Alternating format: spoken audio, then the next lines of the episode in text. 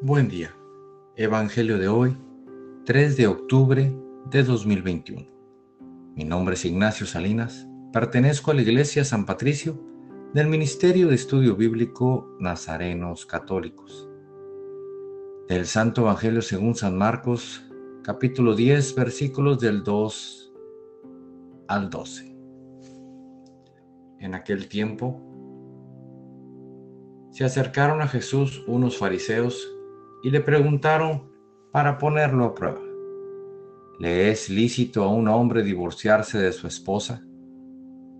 Él le respondió, ¿qué les prescribió Moisés?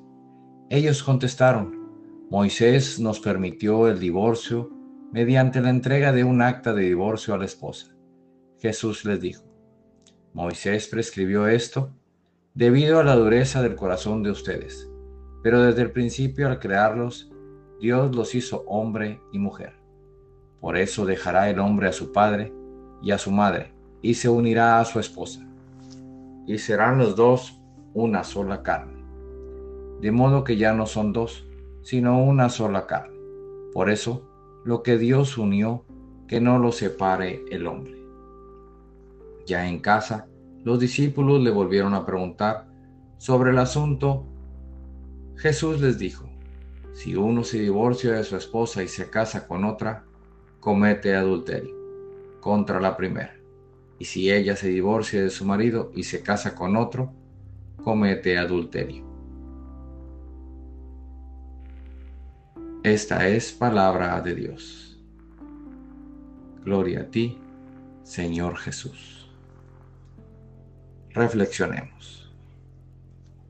Este Evangelio nos recuerda que el matrimonio debe ser para siempre y que al unirnos con nuestra pareja nos convertimos en una sola carne, un solo ser. Y el mayor enemigo del matrimonio es el divorcio. Pero el divorcio no llega de la noche a la mañana. Para llegar al divorcio es porque no se atendió bien a la pareja, porque se dejan de hacer esas muestras de amor y esas obligaciones, como podría ser lo económico, como sería caer en la monotonía o perderse el respeto. Queridos hermanos, pongamos atención a diario en nuestra vida matrimonial. Es muy bonita, no es fácil. Solo atiendan a su pareja todos los días. Esfuércense todos los días Recuérdense cuánto se quieren y que son importantes el uno para el otro. No dejemos que nuestro matrimonio se acabe. Propósito de hoy.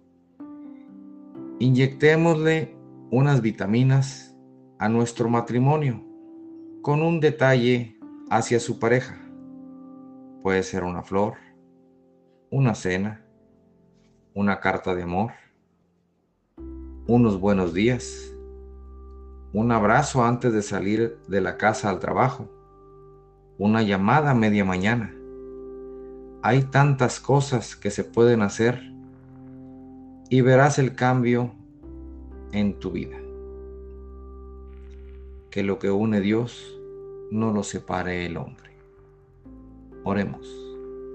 Nada te turbe, nada te espante todo se pasa. Dios no se muda. La paciencia todo lo alcanza. Quien a Dios tiene, nada le falta. Solo Dios basta. Vayamos con alegría al encuentro del Señor. Que tengan un excelente domingo.